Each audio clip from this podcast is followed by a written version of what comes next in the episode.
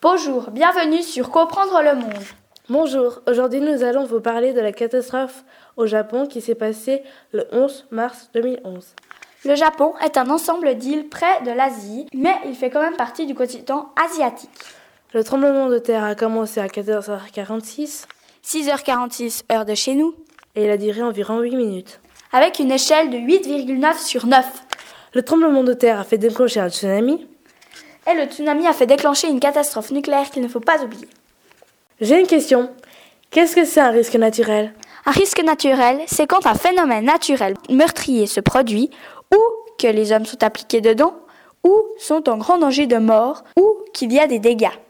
Donc, en gros, lorsqu'un phénomène naturel se produit et que les hommes sont impliqués dedans, ça forme un risque naturel. Exactement Mais une autre question que vous devez vous poser, c'est comment se forment les tremblements de terre, aussi appelés séismes Tout d'abord, il faut savoir que la surface de la Terre est composée de plaques tectoniques qui se déplacent tout le temps.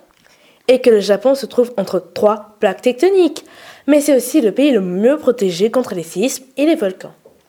D'où, lorsque les plaques tectoniques bougent à la frontière des plaques, Ça accumule une pression. lorsqu'elles relâchent, cela forme un tremblement de terre. La plaque la plus lourde se passe sur la plus légère. Et il se répond comme une onde. Nous avons été, pour vous, voir les dégâts que le tsunami a formés. Nous nous sommes donc déplacés au Japon.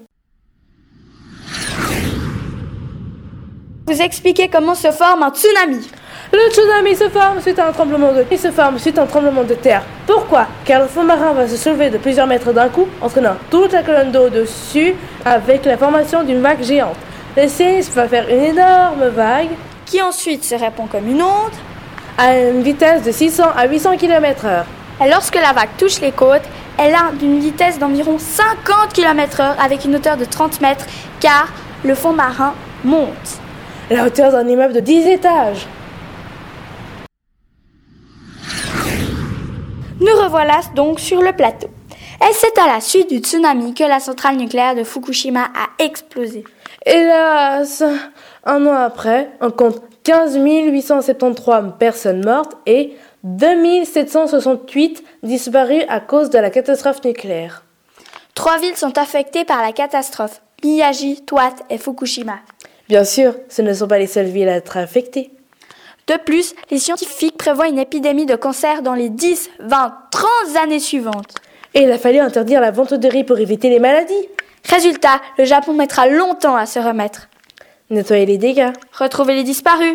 Reconstruire des milliers d'habitats. Enfin bref, vous avez compris. Je me pose une question. Est-ce que ces risques naturels existent-ils en Suisse Des tremblements de terre, il y en a régulièrement, mais beaucoup moins forts. Et les tsunamis, il n'y en aura jamais en Suisse puisque nous n'avons pas d'océan.